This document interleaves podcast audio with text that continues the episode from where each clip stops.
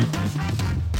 大家好，我是丽芳，这里是王丽芳的亲子观点。每个亲子这样的决策就是个人观点所形塑的。你的个人观点，你的思维模式决定了你的教养逻辑。王丽芳的亲子观点在许多收听平台都可以听得到。你有任何的疑问想要跟我们联系，可以加入我们的粉丝专业，或加入王丽芳的亲子观点拉社群，跟社群里面的父母一起聊天，一起互动，一起呃说话哦。那呃，我们今天来聊一件事情哦，就是有一天呢，我在工作室，然后开课的时候，在看一个叫做泰国。的课，因为工作室有几个小孩，他们要去泰国，那有跟我说，那我就让他们上了一个泰国的课哦。那泰国其实跟一般的国家不太一样哦，你这里都去去旅行，可是泰国是呃是要有一些所谓的思维模组才可以去，它并不是一般的旅行的逻辑哦，因为他们的宗教或者是他们的习俗有很多的是禁忌的，所以其实你很容易不小心你就犯到了一些事情哦。那我在做的时候，因为要跟别人直播，所以其实我需要一个手机支架。那那时候我就跟孩子的爸叫他回来家里拿。那这个时候呢，孩子爸就一直要来不来这样，后来到时候就被我们念走了。结果呢，他回到家里面呢，就开始找，但是他不敢打电话给我，于是打给他给他女儿。他女儿就跟他讲，明明就在书桌上的哪个地方的哪个地位，他就是要一个口令，一个动作，一个位置。好，那你现在先去客厅，然后接下来走到我房间去，走到房间去，门打开的时候，你有看到书桌吗？好，书桌的第一个绿色的灯的前面的什么？是你要一个口令，一个动作，一个口令，一个动作。那当场有一个妈妈，她就她就整个毛起来哦。那这个妈妈就跟我讲说，她办了一场大型的活动，然后看到有些人，他就是没有盘面馆，一个口令，一个动作，一个口令，他也号称他办了很多的活动。可是其实我们在办活动的人清楚的很，就是真的会去统筹的就只有一个，其他就是照着口令去做事哦。可是他们完全不知道这种人会让人家有多痛苦，就是对很多的人来讲，我一件事情把它做到完，统筹负责做到完，这很简单。可是我要一个步骤一个步骤，一个动作一个动作这样教，真的是会让人家抓狂哦。所以其实后来我会常常会觉得很有趣的是，是说当。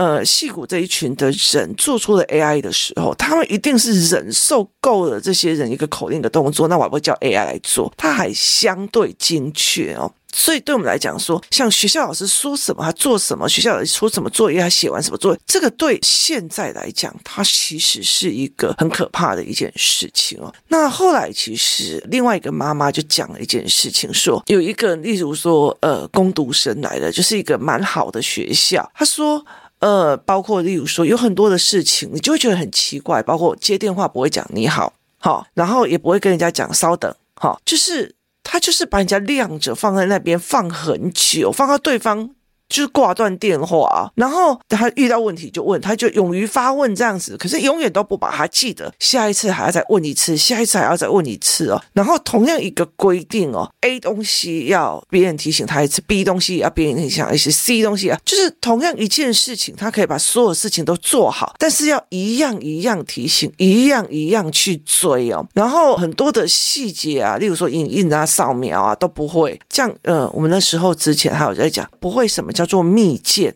就是我做密件副本也不会，就是你其实要发给别人，如果很多人的话，你要做密件副本，要不然你会把人家的隐私权给弄上去哦。他有很多东西都不会哦，然后就没有人敢丢给他事情给他做哦，然后他也不知道他自己错在哪，觉得大人都在骂他，或别人都在骂他，而且他是一个很好的学校毕业，那他们就来问我是这样吗？我说我之前也遇到一个委员哦，他是英国的硕士，日本也拿了一个硕士，可是他。他开工的第一天哦，就是来上的第一天，他是在问。请问电脑怎么开机？他是研究所诶，他问电脑怎么开机耶？我就觉得天哪！那后来我才知道，其实，在某些政党补助的人上面，他们是有让他们有那种学习保姆的，帮他们上课，帮他们干嘛这样子。所以我就觉得，那让我很夸张，就是做事的这一件事情哦。那同样这一件事情，其实激起了就是这个办活动的妈妈，还有另外一个工作的妈妈，还有我们的一个。恐惧哦。那后来我就在跟他们讨论这件事情哦，就是这两个妈妈很恐慌嘛。那我就问他们说，其实这一个点是非常重要的，这个点是非常非常重要的，就是例如说我们会去接 case 回来，或去承担一个活动，例如说，呃，我承担了这十几个人要一起去骑脚踏车的这个活动，所以我们就要跨头跨位跨一下，然后把他们坐在一起，然后你就可以看到有的人就是就站在那边等别人打电话，等别人问问题，等别人就做决策，就是你都可以看到是有人在做这一件事情的，或者是出去玩，例如说一群人出去玩，你也很清楚知道，有些人就是不会想要说自己主动说这件事情，这一顿这一顿晚餐我去负责找那一顿事情我去做，他们没有，然后这个联系他也不做好。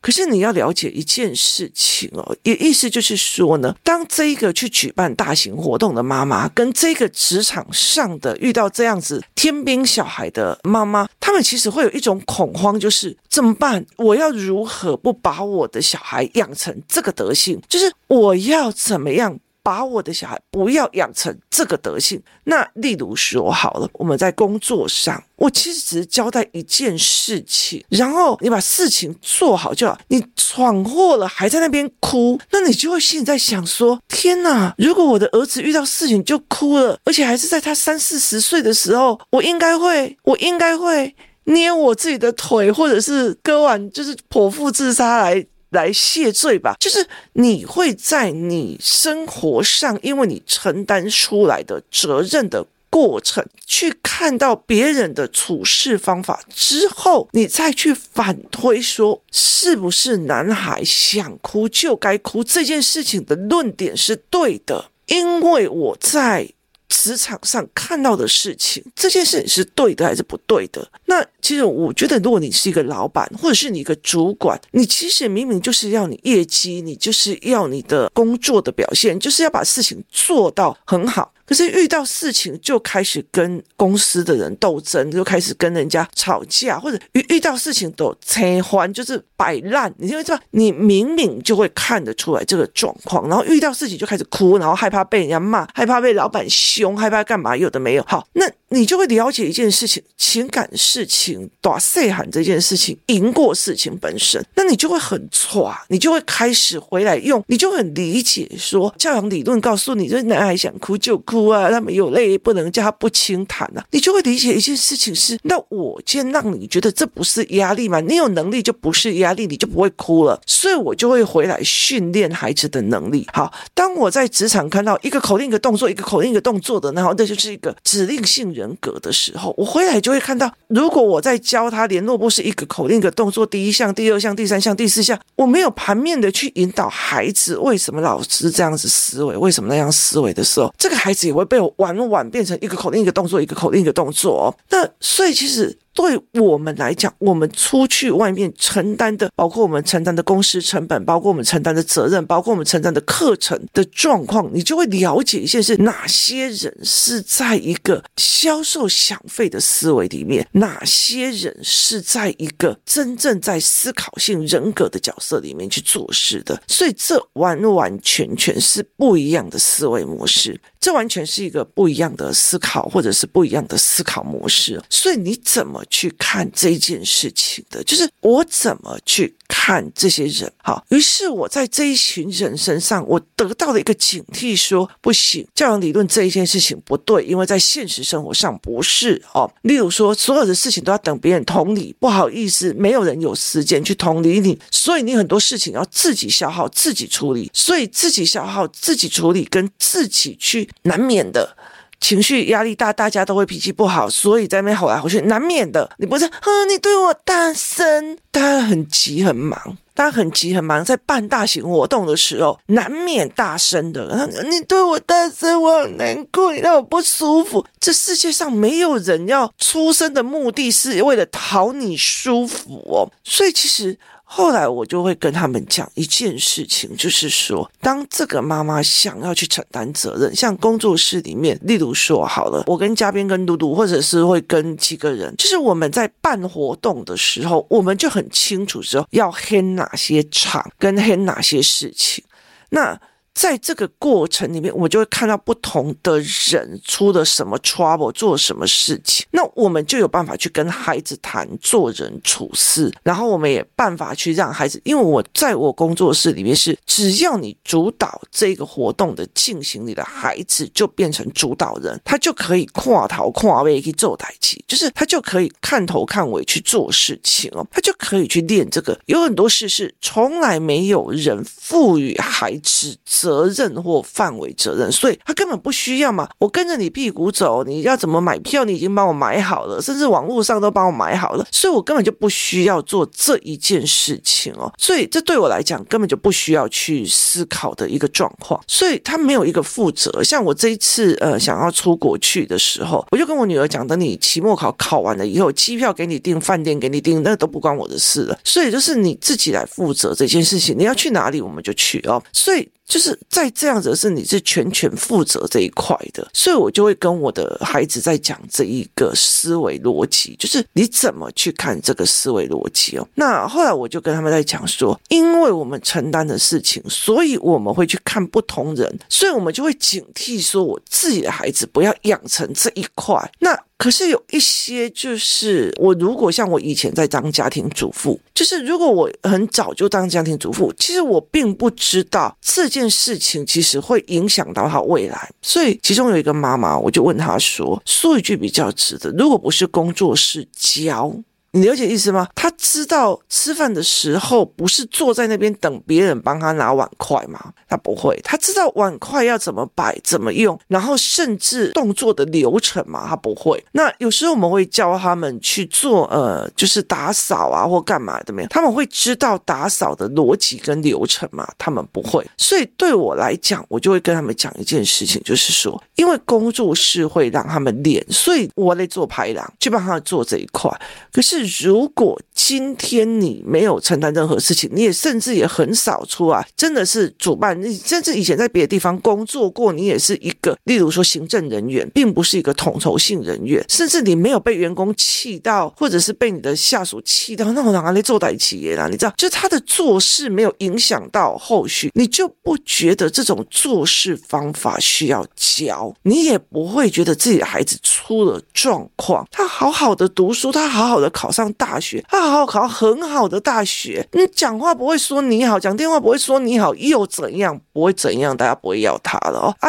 出去迟到了或者要请假，也不会事先讲。请假也是，我跟你讲哦，今天请假哦，也不会说不好意思哦，耽误你的课程或干嘛，就是连请假都很没有礼貌。那你就会很理解这件事情，这个人没有 common sense 哦，是没有 common sense。很多的包括一些习俗或者一些人格应退进退，还是没有的。所以就算学历再高，也不会有被。使用上，那我后来就在跟他们讲一件事情哦，我就跟他讲说，其实我们在外面这样子招总鬼的，或者是去看别人做事方法，然后甚至你大量的在帮人家擦屁股，别人还以为觉得说，我做的很辛苦啊，哦，他没有完成事情，而且还抽 trouble，这样他用辛苦来取代一件事情哦，所以那个叫做无效努力哦，所以我就会类似在做这一块，就是我常常会跟我的小孩讲，你不要去做无效努力，所以我们会去做这种。思考，但是他没有，他觉得我很辛苦了，可是他自己真的不知道他自己在闯祸，然后别人在帮他收拾善后，然后他也没有办法去处理哦，所以很大的一件事情在于是他完全没有办法理解这一块。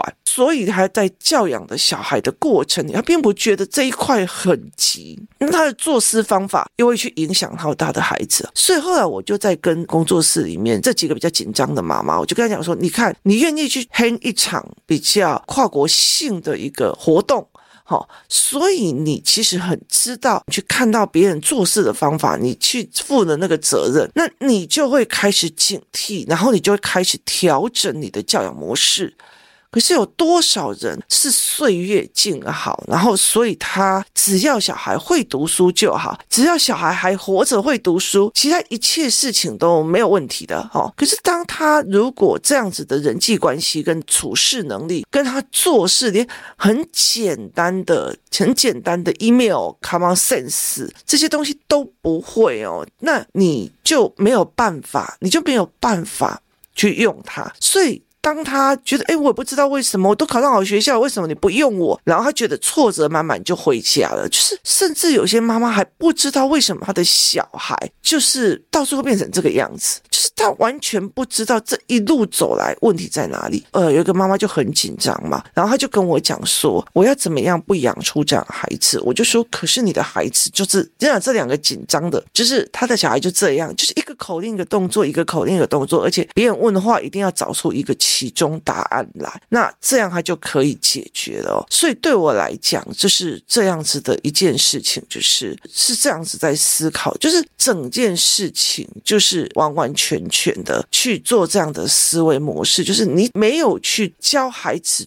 做事情的方式，甚至你没有看出来这整件事情里面是不 OK 的。如果你是一个聘雇者思维，就是你这是评估的思维，你让你的孩子考上好学校以后可以找到一个轻松的好工作。可是问题是，这一个人的做人处事，甚至一些很 common sense 的礼貌、电话礼仪，然后应退进退的礼仪都没有的时候，那。怎么会有可能有人要用它？可是问题在于是谁有教，没有教。那很多的时候都是一个口令一个动作，一个口令一个动作。所以其实后来我也跟这几个比较紧张的妈妈在讲说，那我们就调整你们孩子的方法，就是你们带孩子的方法。那这还是会紧张的妈妈，为什么？因为他有看到他在职场上有看到他在他承担的责任的体系里面有看到这些事情，他都有看到。所以我就觉得说，哦，那对她来讲，他就是看到了这一整区的事情跟事件哦，所以我后来就想一想说，哦，那这样我了解了。那很多的妈妈是没有办法看到这种东西是不行的，因为他所有的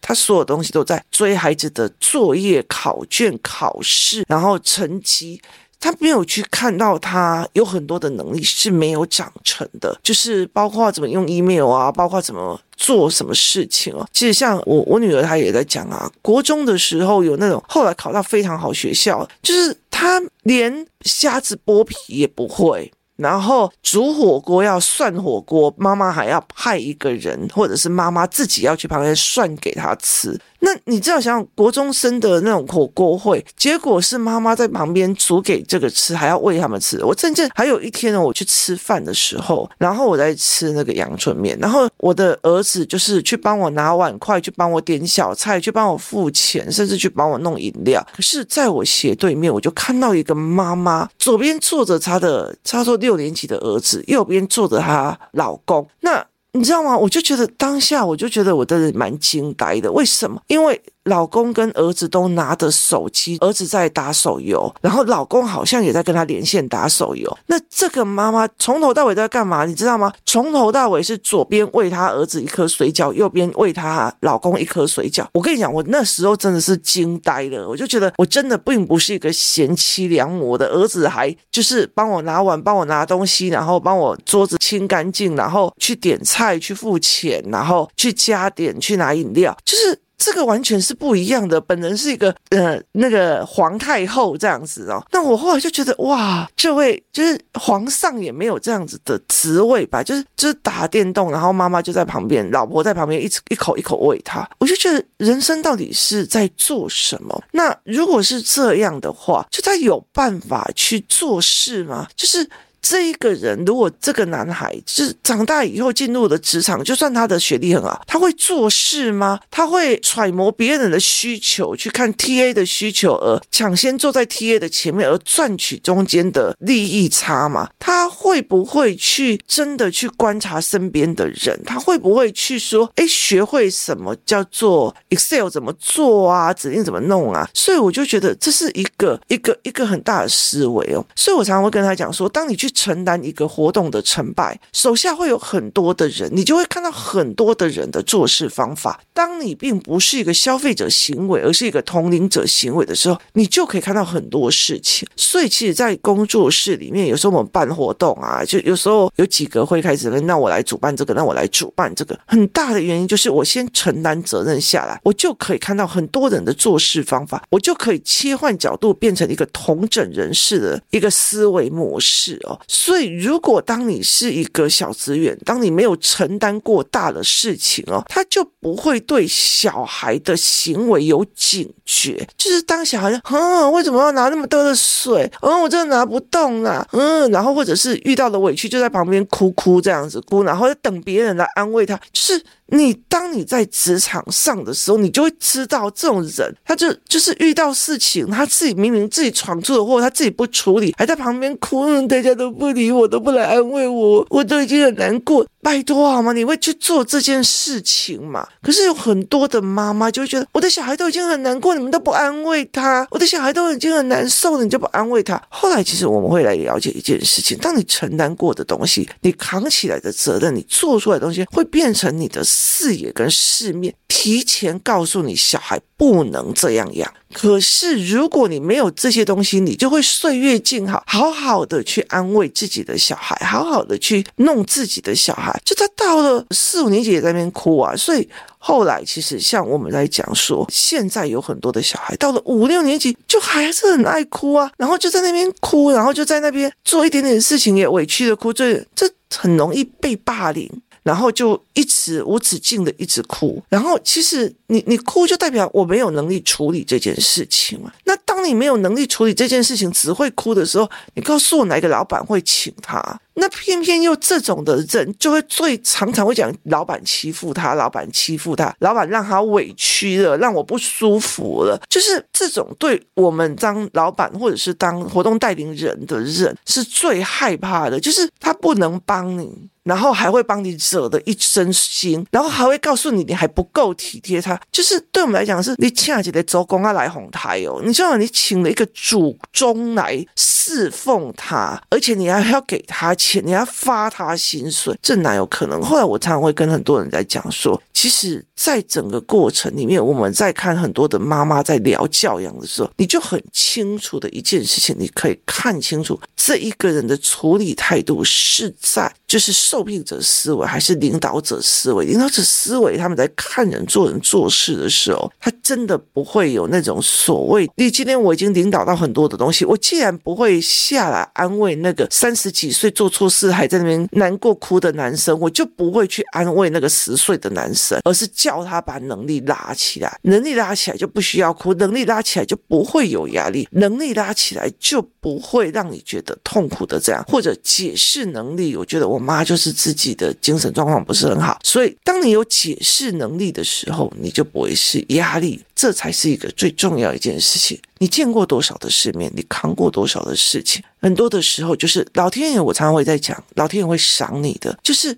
这些人看起来用功呆功呆一直做，然后有些人就是只要跟着，然后别人用我也不用付钱，你们要去做我就跟着在旁边玩，然后你还会帮我带小孩，还帮我处理事情。可是你要了解一件事，小孩学到的是你永远等靠要的态度，可是这一群承担事情的人看到的是看到所有人的行为处事，看到学到东西，老天爷也给他警告了，所以让他不要这样子重新调整教养孩子的模式，所以到最后。终会有动的，所以我常常会了解一件事情：老天爷的安排是很特殊的，事情的安排其实也是有逻辑的。就是你承担越多，然后背的越多，然后带着孩子看越多，你的孩子的进步就越多。你就有看到你越摆烂，孩子越往后，永远都是等别人帮他拉一下，这完全没有那种意思哦。所以这才是一个最重要的一个思考模式。谢谢大家收听，我们明天见。